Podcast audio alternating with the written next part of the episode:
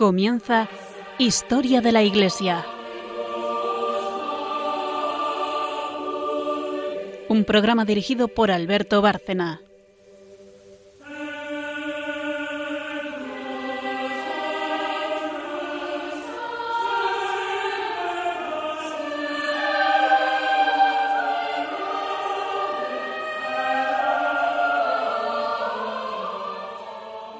Buenas noches a nuestros oyentes de Radio María eh, y de Historia de la Iglesia.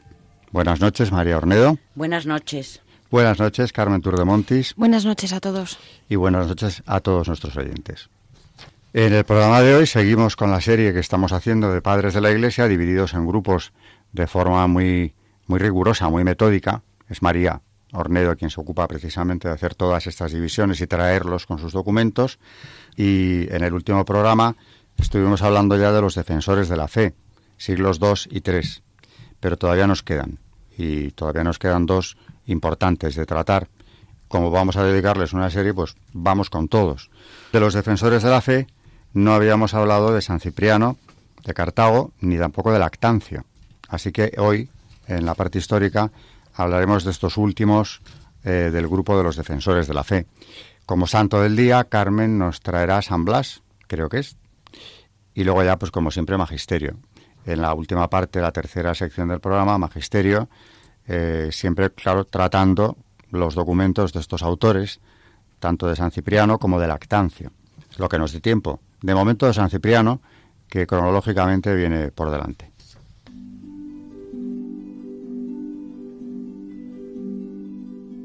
Están escuchando en Radio María Historia de la Iglesia dirigido por Alberto Bárcena.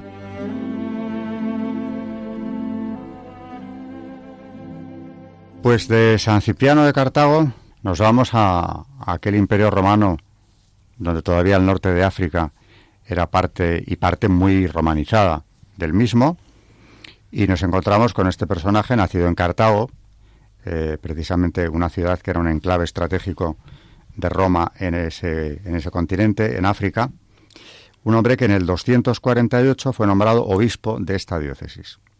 Su episcopado, que duró diez años, se desarrolló en circunstancias muy difíciles para la Iglesia, tanto como que vienen las persecuciones de, de, dos de los emperadores que hemos visto, Decio y Valeriano, muy cruentas las dos. En ese momento de crisis de persecución, San Cipriano también se dedicó a fortalecer la fe de sus hermanos y salir al paso, porque encima les tocaba hacer esa labor contra los errores llegando a comprometer aquellos errores a veces gravemente la unidad de la Iglesia, como los cismas contemporáneos de él, de Novaciano y Felicísimo. Así que defensores de la fe se les llama porque verdaderamente lo que defendían es la fe eh, verdadera. Salían al paso de las herejías mientras, y esto es digno de ser subrayado, sobrevivían a las persecuciones eh, contra el cristianismo, manteniendo la unidad, es decir, eh, hombres de un temple que solamente se entiende desde la óptica espiritual, ¿no? con una asistencia del Espíritu Santo muy fuerte. Este es San Cipriano, un personaje que, como digo, se encuentra en las circunstancias más adversas y aún así deja un magisterio brillantísimo con documentos muy importantes que María nos ha traído y comentará. Pero sobre él, también sobre San Cipriano de Cartago, hay un texto eh, que trae Carmen eh, en el que habla de él, le dedica a Benedicto XVI eh, un texto que va a ser como una introducción también a esta brevísima biografía o apunte biográfico que he hecho más bien de él. Bueno, ya hemos eh, traído al programa Benedicto XVI eh, hablando de los mártires, ya que en varias audiencias, en este caso en el 2007, habló sobre, sobre los, los padres de la Iglesia. El 6 de junio de 2007 da una audiencia, como decimos, sobre San Cipriano, y dice, San Cipriano nació en Cartago, en una familia pagana. Después de su conversión a los 35 años de edad, fue ordenado sacerdote y luego obispo. Durante su episcopado tuvo que afrontar muchas dificultades, que como decía Alberto, persecuciones de los emperadores Decio Valeriano, eh, mostrando así sus grandes dotes de gobierno. Con los fieles que habían claudicado ante la prueba, los lapsi, es decir, los caídos, fue severo pero no inflexible, concediéndoles el perdón después de una penitencia ejemplar. Durante la peste que asoló África, manifestó todo su espíritu de caridad, invitando a los cristianos a socorrer también a los paganos. Escribió numerosos tratados y cartas con el deseo de edificar a la comunidad y exhortar a los fieles al buen comportamiento. El tema de la Iglesia era muy querido para él. La unidad es su característica irrenunciable, unidad que se fundamenta en Pedro y que se realiza en la Eucaristía.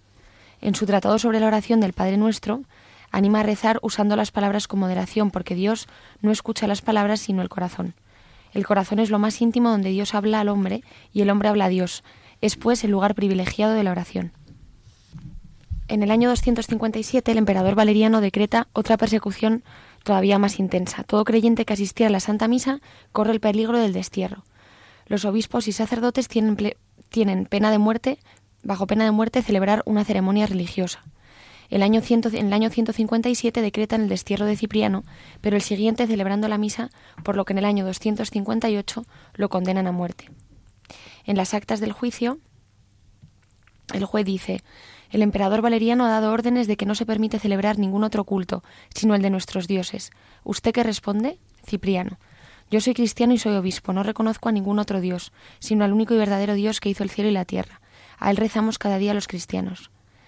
El 14 de septiembre, una gran multitud de cristianos se reunió frente a la casa del juez. Este le preguntó a Cipriano, ¿Es usted el responsable de toda esta gente? Él contestó, sí lo soy. El juez, el emperador le ordena que ofrezca sacrificios a los, a los dioses. Cipriano, no lo haré nunca. El juez, piénselo bien. Cipriano, lo que le han ordenado hacer, hágalo pronto, que en estas cosas tan importantes mi decisión es irrevocable y no va a cambiar. El juez Valerio consultó a sus consejeros y luego de mala gana dictó esta sentencia ya que se niega a obedecer las órdenes del emperador Valeriano y no quiere adorar a nuestros dioses, y es responsable de que todo este gentío siga sus creencias, Cipriano queda condenado a muerte. Le cortarán la cabeza con una espada. Al oír la sentencia, Cipriano exclamó Gracias sean dadas a Dios. Toda la inmensa multitud gritaba que nos maten también a nosotros junto a él, y lo siguieron en gran tumulto hacia el sitio del martirio. Al llegar al lugar donde lo iban a matar, Cipriano mandó regalarle veinticinco monedas de oro al verdugo que iba a cortarle la cabeza.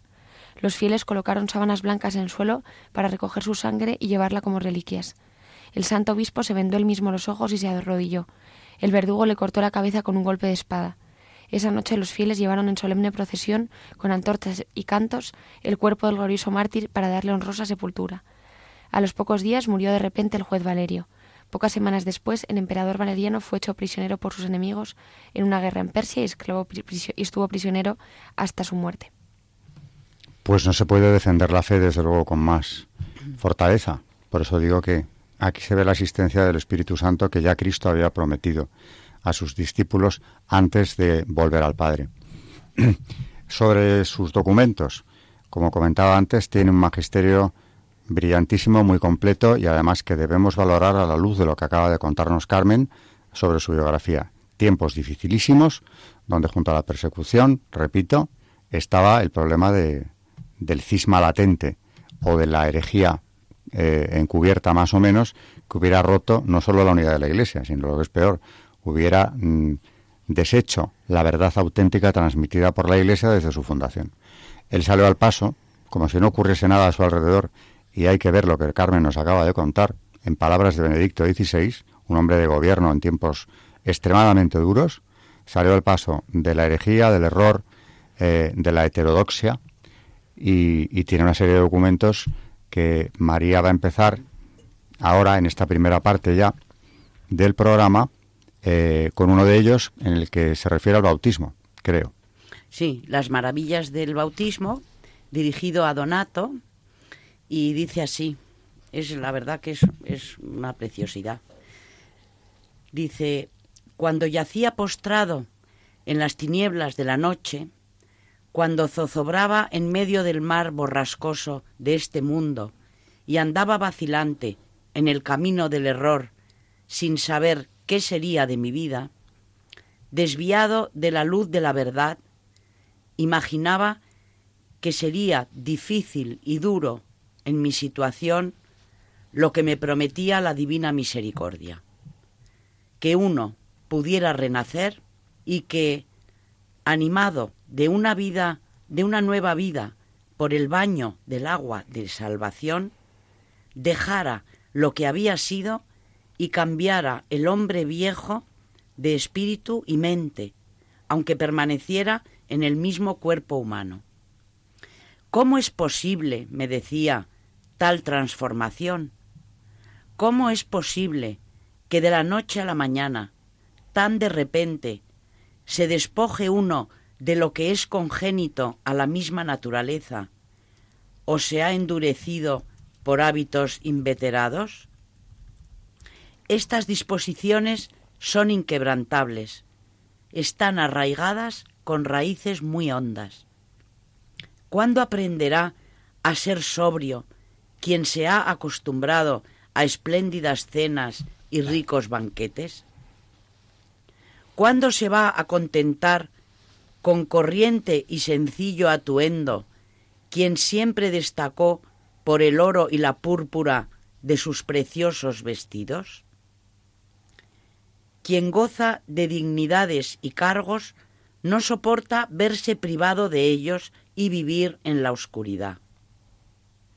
Aquel que suele ir rodeado de una escolta de clientes, cortejado por una numerosa comitiva de aduladores, considera como un tormento el verse solo. Quienes se han apegado a los halagos de las pasiones, es necesario que, como de costumbre, los arrastre la embriaguez, los hinche la soberbia, los exalte la ira, los despedace la codicia, los provoque la crueldad, los alucine la ambición, los precipite la lujuria.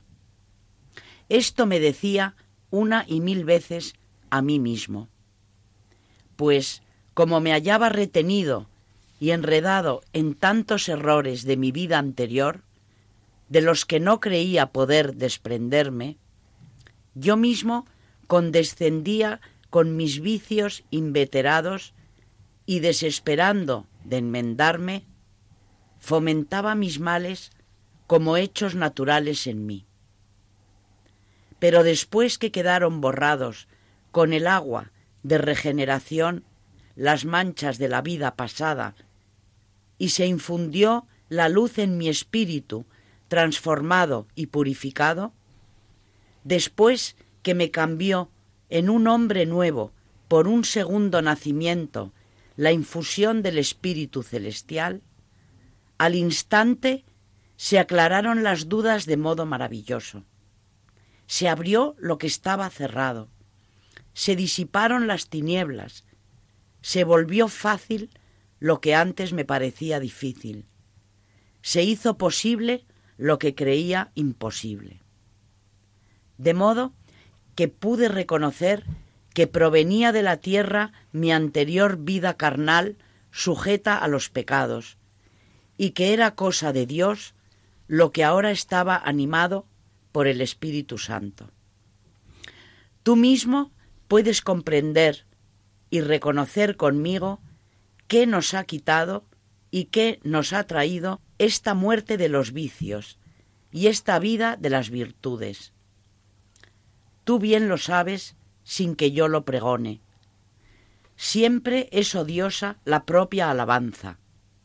Si bien no puede decirse, en este caso, que sea propia alabanza, sino gratitud, porque se atribuye a don de Dios y no a las fuerzas del hombre, de manera que el no pecar ahora es favor de la gracia, y el haber pecado antes fue efecto de la miseria humana. Don de Dios es todo lo que ahora podemos. De Él vivimos, por Él tenemos fuerzas, de Él recibimos y sentimos aquel vigor por el cual aún en esta vida gustamos los preludios de la futura. Solamente debemos tener el temor de perder la inocencia, para que el Señor, que por su misericordia infundió la gracia en nuestras almas, permanezca complacido por nuestras buenas obras en nuestro espíritu, como en su morada, no sea que la seguridad concedida nos haga descuidados y se introduzca de nuevo el antiguo enemigo. Por lo demás, si tú te asientas con, con pie firme en el camino de la inocencia, de la justicia, si unido tan solo a Dios con todas tus fuerzas y con toda tu alma, no eres más que lo que has empezado a ser. Cuanto mayor sea en ti el aumento de gracia, mayores fuerzas tendrás. No hay medida alguna en las mercedes que recibimos de Dios, como suele haberla en los beneficios humanos. El espíritu que se derrama con abundancia no se ve oprimido por límites, ni encerrado en espacio estrecho que lo frene. Fluye sin cesar, rebosa su abundancia. Solamente tiene que abrirse nuestro corazón y estar sediento. Cuanta fe seamos capaces de presentar, tanta abundancia de gracia recogeremos. Entonces ya podemos, mediante una castidad austera, un alma pura, unas palabras limpias, remediar a los dolientes, destruir la ponzoña, purificar las almas de los enfermos devolviéndoles la salud, imponer la paz a los enemigos, la calma a los violentos, la mansedumbre a los iracundos. Ya podemos obligar a los espíritus inmundos y vagabundos que se introdujeron en los hombres para atormentarlos, a que confiesen increpándolos con amenazas, forzarlos con duros azotes a que salgan, aumentarles el castigo si se resisten, si aullan, si gimen, sacudirles con látigos, abrasarlos con el fuego. Este combate se produce allí, pero no se ve. El mal está oculto, aunque el castigo es manifiesto. Por eso, desde que empezamos a ser suyos, el espíritu que hemos recibido obra con toda libertad. Pero como no hemos cambiado de cuerpo ni de miembros, nuestros ojos carnales están todavía oscurecidos con las nubes del siglo. Qué gran dignidad tiene el alma, qué grande su poder. No sólo ha quedado desprendida del pernicioso apego del mundo, hasta estar libre por su expiación y pureza de la peste esparcida por el enemigo, sino que ha adquirido mayor y más poderosa pujanza de fuerzas que se impone con imperio a todas las legiones del enemigo atacante. Bueno, es impresionante y además, oyéndole que podríamos estar horas mm, y repasar todo su magisterio, pero yo creo que merece la pena hacer algún comentario sobre todo esto que llevas leído de él. Porque en primer lugar, se nota tan claramente que quien habla está con la verdad por delante, eh, sin modificaciones ni cosas extrañas. Aquí no hay añadidos. Si lo piensas, lo está expresando con una elocuencia impresionante, pero es la verdad del Evangelio, porque todo lo que está diciendo él ahí está en el Evangelio. El hombre nuevo, renacido a la gracia, después por la propia gracia, el hombre fortalecido a través de esa gracia del Espíritu Santo, y como dice Cristo, desde dejarles solos. Estas serán las señales que haréis. Es decir, a los que manda a extender el Evangelio les avisa que podrán expulsar demonios, eh, hacer prodigios en realidad, gracias a su fe y a la gracia que Él les dará, para que se confirmen los que se van convirtiendo. Y todo este pasaje que acabas de leernos, del exorcismo, o sea, la, capacidad de alejar al enemigo, expulsarlo, liberar a los que están poseídos, eso está en el Evangelio. O sea que nos está dando una lección de algo que, por supuesto, como toda la patrística, es aplicable a, nuestro, a nuestros días. La fuerza de la fe y la fuerza de la gracia. Si verdaderamente eh, fuéramos consecuentes con lo que creemos, cambiaríamos el mundo, como dice él. Su entorno cambiará. Podéis cambiarlo todo lo que tenéis cerca. Y luego ya, como ejemplo supremo, echaréis a los demonios. Y además, pone ejemplos muy gráficos, flagelándolos, quemándolos, eh, sometiéndoles al sufrimiento espiritual, a los espíritus inmundos que no tienen cuerpo, solamente con la gracia y con las armas que Dios nos ha dado. O sea que no solamente estamos leyendo textos que puedas decir qué maravilla, qué, qué, pero qué belleza de, texto. Yo, a, mí me ha, me impresionado, me impresiona de los santos padres, primero la actualidad, porque es que parece que San Cipriano de Cartago nos está hablando a todos los jóvenes, yo digo jóvenes porque verdaderamente creo que va dirigido a ellos. Y me da pena, no sé, yo pondría a, a los jóvenes a escuchar a los santos padres porque estos textos creo que son una joya. Me llama por otro lado la atención cuando él dice, el mal no se ve, pero sí se ve sus manifestaciones.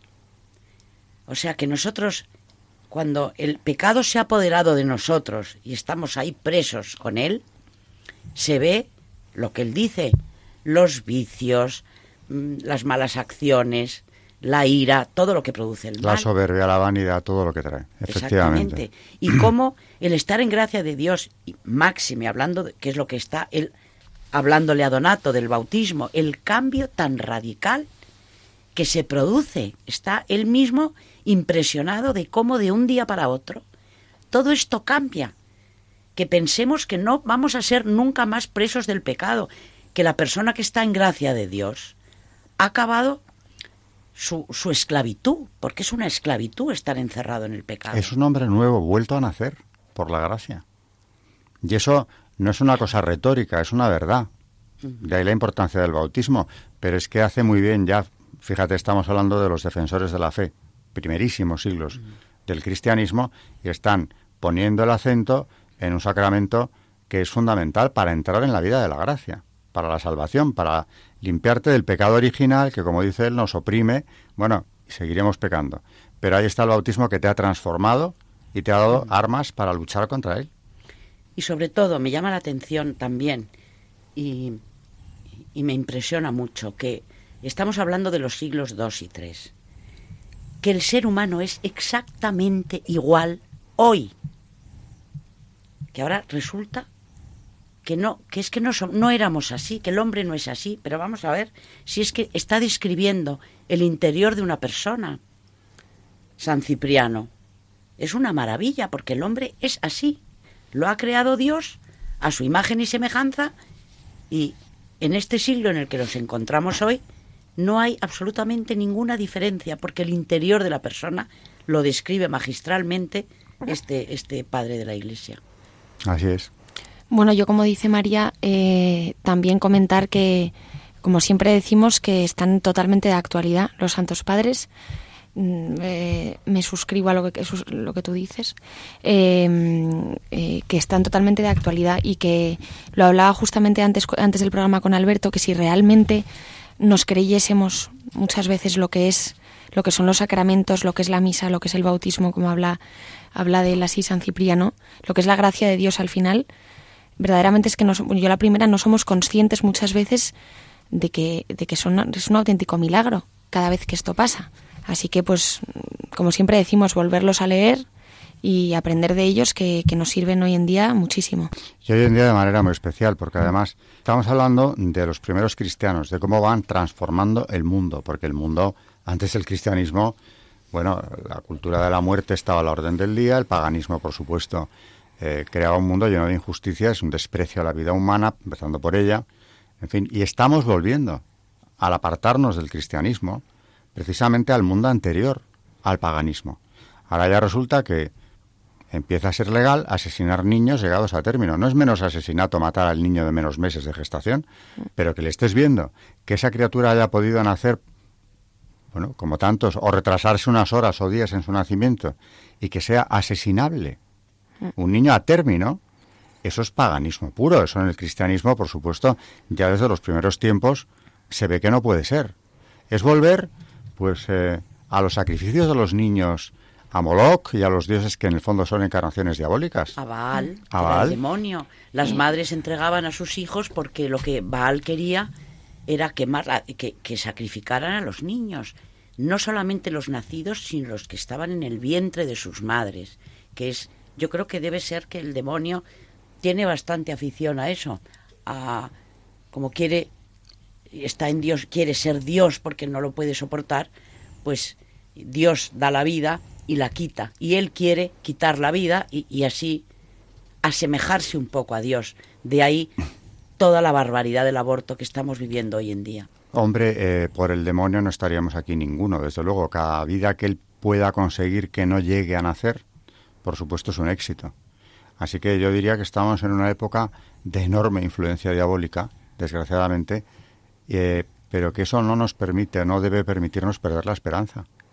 Porque si ya una vez los cristianos transformaron el mundo y le dieron al hombre el valor que tiene, la dignidad que tiene, de ser una criatura hecha imagen y semejanza de Dios y por lo tanto cuya vida es sagrada, si eso se pudo hacer en aquel mundo pagano, quien nos ha dicho a nosotros que no podamos recuperar todo ese terreno ganado por el mal, por el maligno, en los últimos años, porque hay que hacerlo. O sea, no nos podemos dejar llevar los cristianos por la corriente de lo que ahora mismo se hace o se va legalizando. Eh, aquellos primeros cristianos no se dejaron llevar y estaban con todo en contra porque se movían en un mundo donde eso se llevaba haciendo durante siglos. Ellos eran una novedad, traían un mensaje completamente nuevo. El nuestro no es nuevo ya. Siempre es nuevo, pero tiene dos mil años. Y por eso llegaron al martirio. Claro, no descartemos nada, pero desde luego eh, hay que plantarse como estos padres, como el propio San Cipriano, y afrontar lo que haga falta, pero hay que ser fieles a Cristo. Y me ha recordado ahora que, hablamos de esto, eh, acabo de terminarme un libro que recomiendo mucho a, nuestros oyentes, que bueno, como siempre Chesterton, que es maravilloso y no me había leído su, eh, su libro del hombre eterno, que es, que es un repaso es bueno, para empezar es una maravilla eh, em, sus fuentes, lo que sabe de historia, eh, etcétera, y es un repaso al cristianismo y, incluso antes al paganismo anterior y, hace un repaso magnífico y precisamente habla em, cuando ya está hablando de, después de Cristo y de todos estos primeros em, cristianos, después los santos padres que estamos hablando ahora de ellos, eh, habla y hace mucho énfasis porque él dice que muchas veces eh, la gente que habla del cristianismo, ¿no? Eh, eh, claro, tenemos que ver lo que pasa en esta época, que empiezan todas esas corrientes, los gnósticos, etcétera, etcétera, y dice, ¿por qué se mantiene el cristianismo? ¿Por qué se mantiene realmente? Se mantiene por los sacramentos se mantiene por la enorme importancia de los sacramentos. Sin los sacramentos no existiría la Iglesia, no existiría nada, porque eso se hubiera difuminado, hubieran sido una serie de, pues eso, de unos evangelios, tal, pero se hubiera difuminado. Entonces hace mucho énfasis en los sacramentos, de la importancia de la gracia y de, y de, que, de que los apóstoles y de que sus sucesores mantuviesen eh, eh, y le diesen tantísima importancia a los sacramentos, que es lo que realmente fundamenta la Iglesia. Entonces, em, em, aquí San Cipriano vuelve a recordar que el bautismo, de, pues lo fundamental que es el bautismo. La transformación del hombre. Claro. Y el cambio que se produce en la persona tan brutal. Sí, que no es una cosa simbólica ni un mm. ritual que nos sometamos porque es bonito o porque simboliza algo, sino porque sabemos que es eficaz, que nos va a transformar y que es necesario.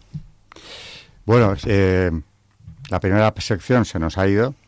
Eh, la verdad es que estaba apasionante el tema y seguiremos con San Cipriano pero tenemos que irnos al santo del día, a San Blas, que nos trae Carmen, como siempre.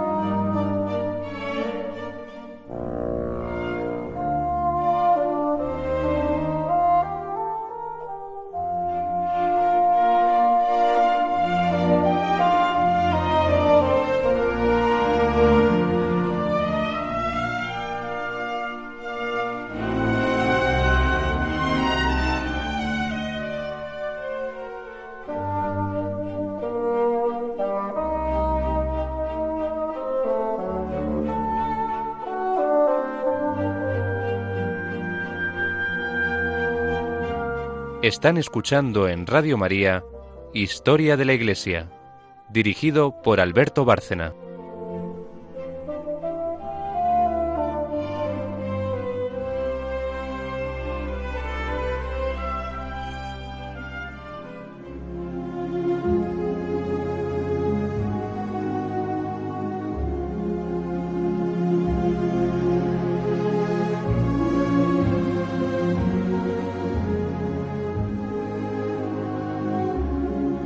Santos en la historia de la Iglesia. San Blas de Sebaste, obispo y mártir. Hay que decir de San Blas que a pesar de ser tan venerado, no hay testimonios documentales confiables, solo leyendas y tradiciones. Unas dicen que, que Blas se retiró a la soledad cansado de la carga del episcopado, y otras dicen que fue huyendo de la persecución del emperador Licinio, y otras que de Diocleciano. Allí vivió en paz en su gruta con los animales salvajes, incluso sanó a algunos, como al león al que sacó una espina. Esta leyenda se dice también de San Jerónimo, que a su vez es una leyenda de San Gerásimo, originalmente copiada de Diógenes. En una ocasión los soldados fueron a, montes, a los montes a cazar animales salvajes para el circo, pero no hallaron ninguno. Encontraron la cueva del santo y allí estaban los animales, protegiéndose y protegiéndole, mientras Blas permanecía en oración. Los soldados pensaron que sería un mago poderoso, al verlo entre las mansas bestias, y fueron a donde el gobernador a decirle. Este supuso que sería cristiano y lo mandó a apresar. En este tránsito entre la prisión y el martirio se narran las dos leyendas que han conformado el culto, los patronatos y la iconografía del santo el atragantamiento. Cuando le llevaban a la ciudad, una mujer se acercó con un niño con una espina atragantada y le pidió al santo que el santo lo, salvase. Este le impuso las manos y el niño arrojó la espina. También tenemos eh, una serie de, de, leyendas sobre el santo, que otra sobre el cerdo y las velas. Dice que una pobre mujer llegó al santo a quejarse que un lobo le había robado su único cerdo. El santo le dijo, no te entristezcas, recibirás de nuevo tu cerdo. En este momento el lobo apareció y devolvió al gorrino. Ya en prisión, esta buena mujer fue a la cárcel a visitar al santo y, habiendo matado su cerdo, le llevó la cabeza, las patas, pan y una vela para iluminarse. Blas le dijo, debes hacer que en la iglesia, que se me dedicará luego de mi martirio, cada año se hagan ofrendas de velas. Quien lo haga será bendecida. Luego de estos y otros episodios legendarios, el santo fue torturado con las típicas torturas de las actas, ahogamiento fallido, estiramiento, rasgamiento con garfios de hierro, martirio que padecieron otros mártires. En el caso de San Blas, la iconografía se ha encargado de convertirlos en, peines de cardar lana. Además, fue golpeado de un mazazo y finalmente decapitado en compañía de dos niños y siete mujeres. En realidad, más interesante que la vida es el culto e iconografía de San Blas. Iglesias y altares dedicados no le faltan en muchos países y ciudades. Reliquias presumiblemente falsas abundan en todo el mundo, aunque las más importantes están en Maratea desde el siglo VIII, otras en Croacia y en Roma, donde con la tráquea se bendice a los devotos el día de su fiesta. Otras están en la abadía de San Blas de Seldenburen desde el siglo X, a donde fueron llevadas por San Regibert. Otras reliquias hay en Rumbeke, Holanda, donde los cardadores celebran peregrinaciones y el mercado el 3 de febrero. La festividad de San Blas era y es aún celebrada con solemnidades y devociones propias de cada sitio. En el siglo XIII, por ejemplo, en Oxford, se marca como día festivo y se prohíbe el trabajo y se inicia la costumbre de encender hogueras en las colinas a partir de un cirio bendecido en su fiesta. En Bradford, cada cinco años se celebra aún hoy un festival y feria el Día de San Blas. En algunos lugares de, Europa, de la Europa eslava se bendicen las semillas que se sembrarán en ese año. En España y América se usa el cordón de San Blas, que se bendice y se pone al cuello y la bendición de las gargantas con las velas cruzadas. Esta se hace con dos cirios cruzados apoyándolos en los hombros, mientras el sacerdote traza la señal de la cruz por medio de las velas y dice, por la intercesión de San Blas, que Dios te guarde de todas las enfermedades de garganta y todos los males. En el nombre del Padre, el Hijo y del Espíritu Santo. Amén. San Blas es uno de los catorce santos auxiliares y sus patronatos extensos, aunque la mayoría piensen que se suscriben solo a la garganta. Como ejemplos, por ejemplo, eh, ahogamientos y atragantamientos, sobre todo de los niños. Cuando, suele, cuando el niño se atraganta se suele decir San Blas, pásale por detrás o San Blas bendito que, que se ahoga este angelito. Todos los males de garganta y respiratorios, enfermedades de la piel, dolores de cabeza, dolores de estómago, males de vejiga, contra las enfermedades de los caballos, cerdos y en general de toda clase de animales, médicos, cardadores, sombrereros, bueno, y un sinfín.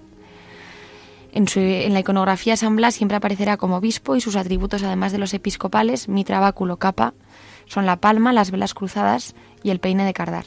También le son, son típicos el león y el cerdo y menos frecuentes son la espada y el cuerno de caza. En pinturas y frescos, el milagro de la espina atravesada es uno de los más representados por el extendido patronato sobre las gargantas. En Dubrovnik, ciudad que le es muy devota y de donde es patrón, sus imágenes suelen llevar la maqueta de la ciudad, pues dice la leyenda que Blas se apareció a un sacerdote para advertir de la pronta invasión de los venecianos sobre la ciudad.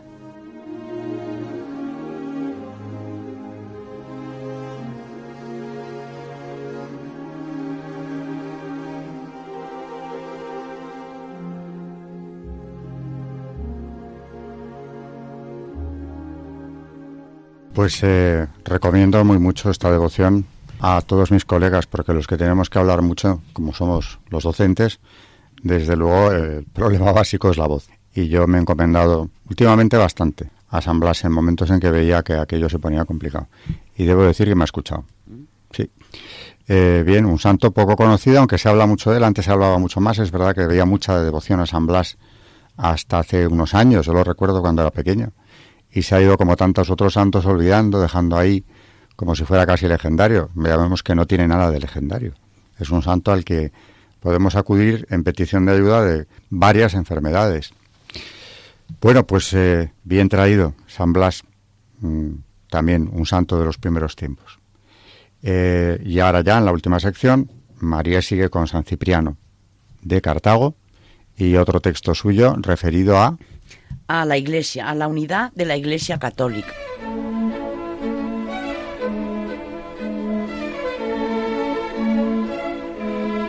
El Magisterio de la Iglesia.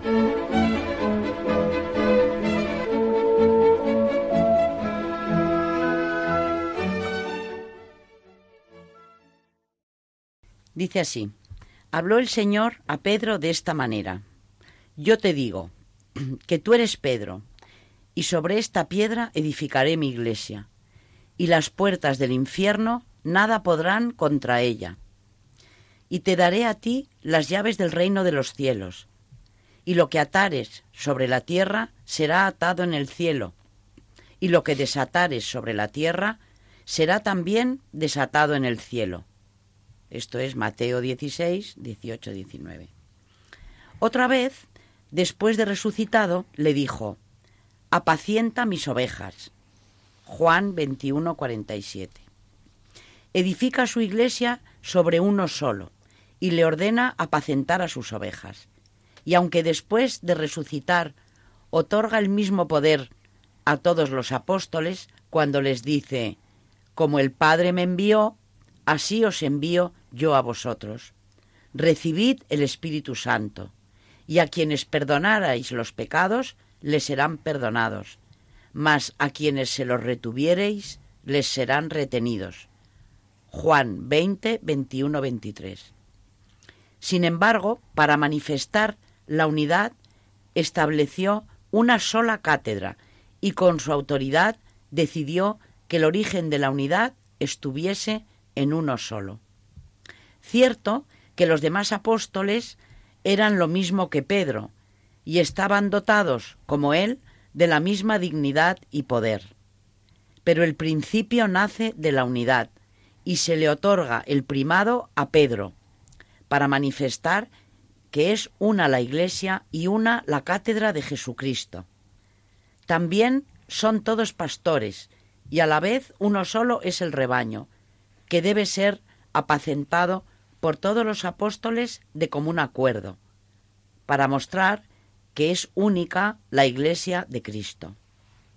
Esta unidad de la Iglesia está prefigurada por la persona de Cristo en el cantar de los cantares, cuando el Espíritu Santo dice, Una sola es mi paloma, mi hermosa, única es para su madre, la elegida de ella. Quien no guarda esta unidad de la Iglesia ¿Piensa acaso que conserva la fe?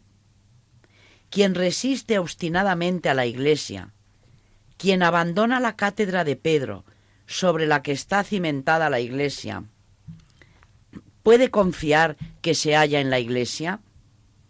El santo apóstol Pablo enseña esto mismo y declara el misterio de la unidad con estas palabras. Un solo cuerpo y un solo espíritu una sola esperanza de vuestra vocación, un solo Señor, una sola fe, un solo bautismo, un solo Dios. Efesios 4, del 4 al 6. Debemos mantener y defender con toda energía esta unidad, especialmente los obispos, que hemos sido puestos al frente de la Iglesia, para probar que el mismo episcopado es uno e indivisible. Nadie engañe con mentiras a los hermanos. Nadie corrompa la pureza de la fe con una pérfida prevaricación. Como el, episcopado es único y cada uno participa de él por entero, así es única la Iglesia, que se extiende sobre muchos por el crecimiento de su fecundidad. Muchos son los rayos de sol, pero una sola es la luz. Muchas son las ramas del árbol, pero uno solo es el tronco clavado en la tierra con fuerte raíz. Y cuando de un solo manantial fluyen muchos arroyos, aunque aparezcan muchas corrientes desparramadas por la abundancia de las aguas, con todo una sola es la fuente en su origen. Si separas un rayo de la masa del sol, no subsiste la luz a causa de la separación. Si cortas la rama del árbol, no podrá germinar la rama cortada. Si atajas el arroyo aislándolo de la fuente, se secará. Del mismo modo, la Iglesia del Señor esparce sus rayos, difundiendo la luz por todo el mundo. Y esa luz que se esparce por todas partes es, sin embargo, una, y no se divide la unidad de su masa. Extiende sus ramos frondosamente por toda la tierra, y sus arroyos fluyen con abundancia en todas direcciones. Con todo, uno solo es el principio y la fuente, y una sola la madre exuberante de fecundidad. De su seno nacemos, con su leche nos alimentamos, de su espíritu vivimos. La esposa de Cristo no puede ser adúltera, pues es incorruptible y pura. Solo una casa conoce. Guarda la inviolabilidad de un solo tálamo, con pudor casto. Ella nos conserva para Dios y destina para el reino a los hijos que ha engendrado. Todo el que se separa de la Iglesia se une a una adúltera, se aleja de sus promesas y no conseguirá las recompensas de Cristo. El que abandona la Iglesia de Cristo es un extraño, un profano, un enemigo. No puede tener a Dios por Padre quien no tiene a la Iglesia como madre. Si alguien pudo salvarse fuera del arca de Noé, entonces lo podrá también quien estuviere fuera de la Iglesia. Nos lo advierte el Señor cuando dice, El que no está conmigo está contra mí, y el que no recoge conmigo desparrama. Juan 10:30.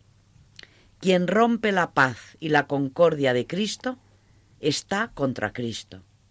Quien recoge en otra parte, fuera de la iglesia, disipa la iglesia de Cristo. Dice el Señor, yo y el Padre somos una sola cosa. Juan 10:30. Y también está escrito del Padre y del Hijo y del Espíritu Santo. Estos tres son una sola cosa. 1 Juan 5.8. ¿Y piensa alguno que esta unidad, que procede del poder de Dios, que se halla firmemente asegurada por los misterios celestiales, puede romperse en la Iglesia y escindirse por la discusión y el choque de voluntades?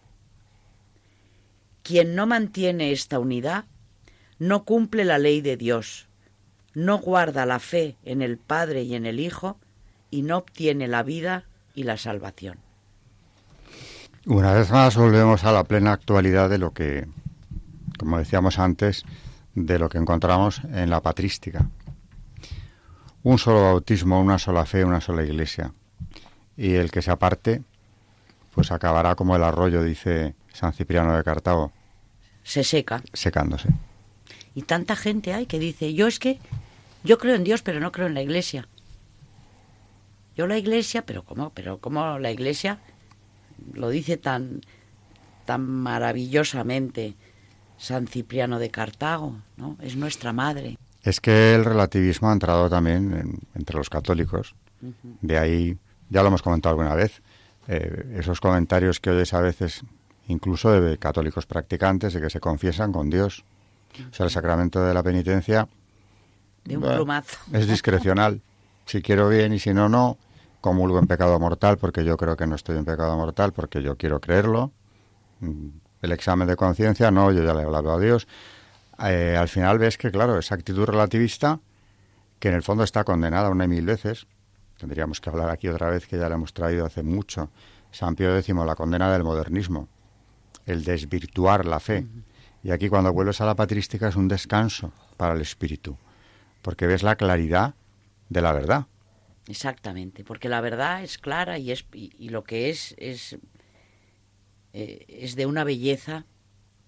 Hace tiempo que no traemos Veritatis Splendor, por cierto, que es una encíclica a comentar que ahora mismo vendría también muy al caso, ¿no? Pero bueno, tiempo habrá, bueno ha sido recordarlo. Pues mira, por un padre de, la Iglesia, un defensor de la fe, al final vuelves a otro defensor de la fe que tenemos mucho más cerca en el tiempo que San Juan Pablo II. El esplendor de la verdad. Y aquí es la verdad sin disfraces, sin interpretaciones extrañas, ni egoístas, porque muchas veces lo que hay en el relativismo es egoísmo puro. A mí me conviene más que esto sea así. Bueno, pues... Pero es que hoy en día está muy difícil la verdad, muy difícil está muy, muy escondida. Bueno, es un concepto que está en crisis, como el bien. Claro, en las clases de doctrina yo trato de explicarlo. No sé hasta qué punto lo entienden unos más que otros. ¿Cómo vas a defender el bien común como un principio que hay que defender a ultranza en la doctrina católica si lo primero que no crees es que el bien exista? Porque claro, es otro concepto relativo. Mi verdad y tu verdad, el bien para ti es una cosa, pero para mí es otra, no, el bien es el bien si, si, eso no lo ves claro, ¿cómo vas a luchar por el bien común? ¿Cómo vas a colaborar en el bien común? Pues es la anarquía, es el caos, son los arroyos que se secan, alejándose de la verdad. Por tanto, la patrística, como han dicho tantos papas, no se puede dejar de lado. No se puede. Es muy importante. Entonces, claro, este es otro tesoro de la Iglesia Católica, la enseñanza de los padres. Eh, Lutero todo lo que era tradición, incluyendo la patrística, lo rechazó. Pues qué pena tan enorme no tener estas fuentes de, de la fe y de la gracia, en definitiva, ¿no? Bueno, de San Cipriano de Cartago mm, hay más documentos, pero, pero tú tenías algo de San Juan Pablo II, ¿no? Sí, referente a, la Iglesia, mm, he traído una encíclica que es Redemptor Hominis, que ya conocen todos nuestros oyentes, de Juan Pablo II, del año 1979, y en su punto cuarto, en su capítulo cuarto, habla de la misión de la Iglesia y de la suerte del hombre. En el punto 18 dice, la Iglesia solicita por la vocación del hombre en Cristo.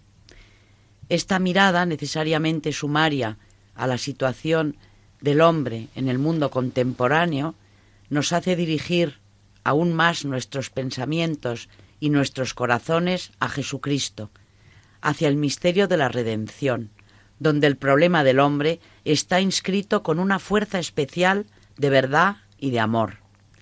Si Cristo se ha unido en cierto modo a todo hombre, la Iglesia, penetrando en lo íntimo de este misterio, en su lenguaje rico y universal, vive también más profundamente la propia naturaleza y misión. No en vano el apóstol habla del cuerpo de Cristo, que es la Iglesia. Si este cuerpo místico es pueblo de Dios, como diría enseguida el Vaticano II, basándose en toda la tradición bíblica y patrística, esto significa que todo hombre está penetrado por aquel soplo de vida que proviene de Cristo. De este modo, también el fijarse en el hombre, en sus problemas reales, en sus esperanzas y sufrimientos, conquistas y caídas, hace que la Iglesia misma, como cuerpo, como organismo, como unidad social, perciba los mismos impulsos divinos, las luces y las fuerzas del Espíritu que provienen de Cristo crucificado y resucitado. Y es así como ella vive su vida. La Iglesia no tiene otra vida fuera de aquella que le da su esposo, y su misterio de redención se ha unido a ella. La Iglesia debe estar fuertemente unida con todo hombre. Y no tiene otra vida que la que le da su esposo. Efectivamente. Bueno, pues eh, hemos acabado este programa, no así el tema de San Cipriano, que ya veremos en los próximos programas. Hay documentos de él que merecerá la pena traer seguramente, pero por hoy eh, nos tenemos que despedir. Así que buenas noches, María Ornedo. Buenas noches a todos. Eh, os recuerdo que si queréis mandar algo o escribir a cualquiera de nosotros o al programa en general, el email es historia de la iglesia arroba radiomaria.es. Todo en minúsculas. Repito, historia de la iglesia arroba radiomaria.es. Eh, si es por carta, la dirección postal de Radio María, eh, atención al programa Historia de la Iglesia, Paseo de Lanceros número 2, primera planta, 28024 Madrid. Buenas noches, eh, Carmen Turdemontis. Buenas noches a todos. Gracias a las dos y buenas noches a todos nuestros oyentes. Hasta el próximo programa.